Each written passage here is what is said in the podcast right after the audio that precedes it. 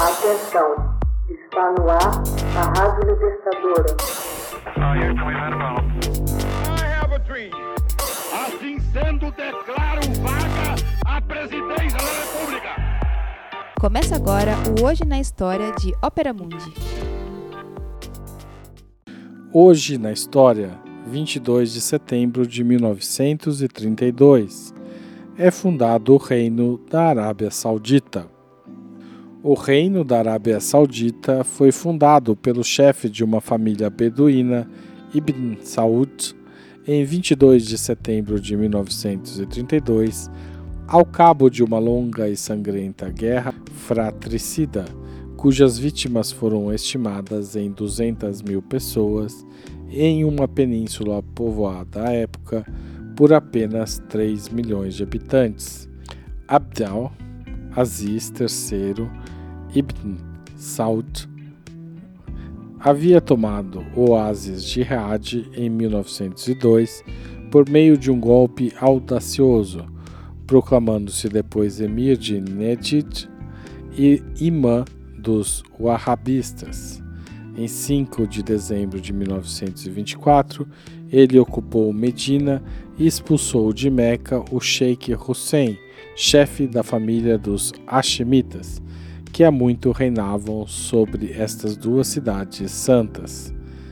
Abdel proclamou-se rei em 22 de setembro de 1932, unificando sob sua autoridade a Península Arábica, com exceção do Iêmen e dos Emirados do Golfo Pérsico. Depois de sua morte, em 9 de novembro de 1953, foi sucedido por seus filhos.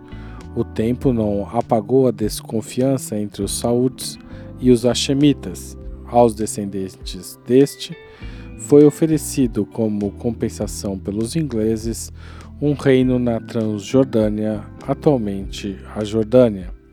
Após o desaparecimento do califado em 1924, a conquista do poder em 1932 e a exploração das jazidas petrolíferas a partir de março de 1938, a família dos Saúdes, apoiada pelo Wahhabismo, corrente religiosa majoritária entre os sunistas, ganhou ainda mais poder graças ao pacto geoestratégico com os Estados Unidos, concluído a bordo do cruzador USS Quincy em 14 de fevereiro de 1945.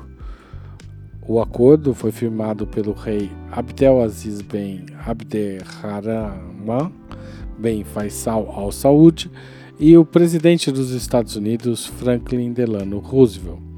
A família cujo herdeiro era Ibn Saud viu seu destino mudar em meados do século XVIII, quando seu chefe, Mohammed ibn Saud, se aliou a Wahhab, fundador da seita muçulmana dos Wahhabistas.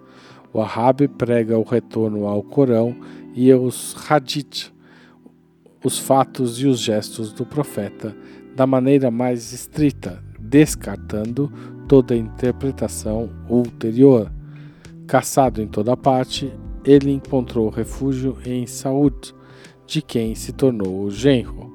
Os Saúds impuseram o wahhabismo a seus súditos e desencadearam uma guerra santa, longa e sangrenta, a fim de impor o wahhabismo também aos seus irmãos árabes. Após a Segunda Guerra Mundial, o Oriente Médio surgiu mais dividido do que nunca. No entanto, seus estados gozavam de uma quase completa independência.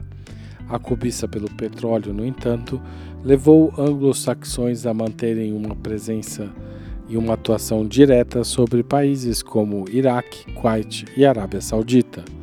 Os estados árabes refizeram sua unidade na guerra contra Israel e em seguida se perguntaram sobre o modelo de sociedade que lhes permitiria uma modernização. No entanto, nas últimas décadas do século XX, o termo modernização tornou-se no mundo árabe, em especial na Arábia Saudita, sinônimo de arbitrariedade, nepotismo, corrupção e miséria, com regressão no nível de vida da população, estagnação da atividade econômica e quase ausência de pesquisa científica e criação cultural. Certos historiadores e sociólogos veem nesses fracassos a origem da maré crescente do radicalismo islâmico e situam suas causas na pressão política, na guerra e no apoio unilateral das potências ocidentais a Israel.